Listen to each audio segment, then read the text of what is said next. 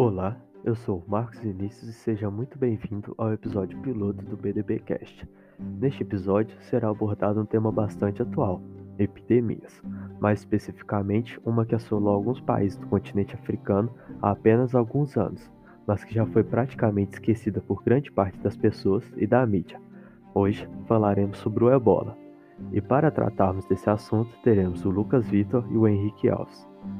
O ebola é uma doença infecciosa descoberta em 1976 pelo médico belga Peter Piot, após a morte de alguns cidadãos belgas que estavam em missão religiosa nas localidades vizinhas próximas ao rio Ebola, que foi o mesmo nome dado ao vírus, pois a equipe de pesquisadores não queria dar o nome da comunidade onde ocorreu o primeiro surto.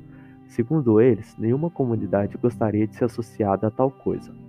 Esse vírus afeta seres humanos e outros mamíferos, sendo os hospedeiros mais prováveis os morcegos frugívoros. Após a descoberta do novo vírus, a equipe descobriu que o surto estava ligado às áreas atendidas pelo hospital local e que muitos dos doentes eram mulheres grávidas. Essas mulheres passavam por consulta pré-natal e recebiam uma injeção de rotina. Porém, todas as manhãs, apenas cinco seringas eram distribuídas no hospital e as agulhas eram reutilizadas. Assim, o vírus se espalhava entre os pacientes. A equipe também notou que os pacientes ficavam enfermos depois de ir a funerais de pessoas contaminadas. Como o morto estava contaminado com o vírus, qualquer contato direto, como lavagem ou preparação do corpo sem proteção, apresenta um grave risco de infecção. Como ocorreram vários surtos dessa doença, focaremos no último surto registrado, que foi entre 2014 e 2016. Agora deixarei o Lucas falar um pouco mais sobre a doença.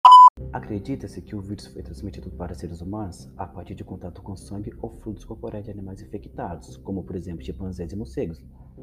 Após a primeira semana de infecção, a doença evolui para formas graves. Ela aumenta drasticamente, acompanhando o agravamento do quadro clínico.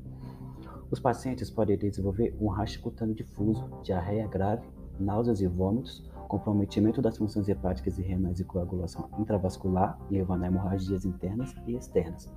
Os óbitos normalmente ocorrem na segunda semana da doença.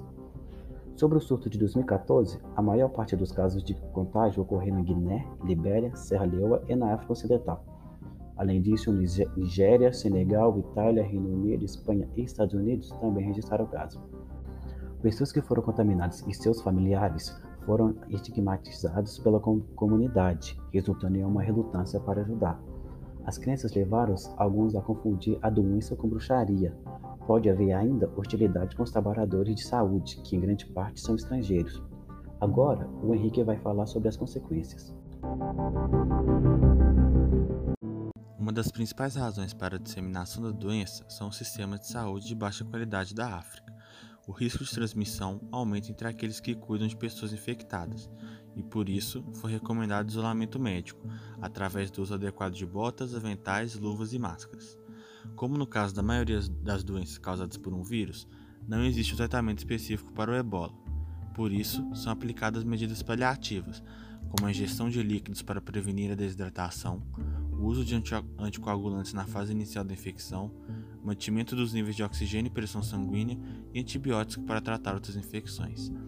O surto de ebola foi contido com a ajuda da OMS, colocando em quarentena moradores, esterilizando equipamentos médicos e fornecendo roupas de proteção. Além disso, os pesquisadores ensinaram como enterrar corretamente aqueles que faleceram por causa do vírus. A epidemia registrou mais de 26 mil casos, matando 10.823 pessoas. Vale lembrar que o vírus não foi extinto, ele foi apenas contido.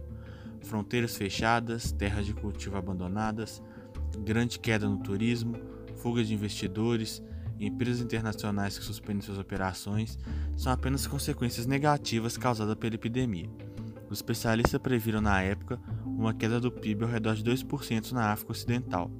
Por isso, o Fundo Monetário Internacional previu otorgar uma ajuda financeira adicional de 285 milhões de euros destinada a Guiné, Libéria e Serra Leoa, os principais afetados.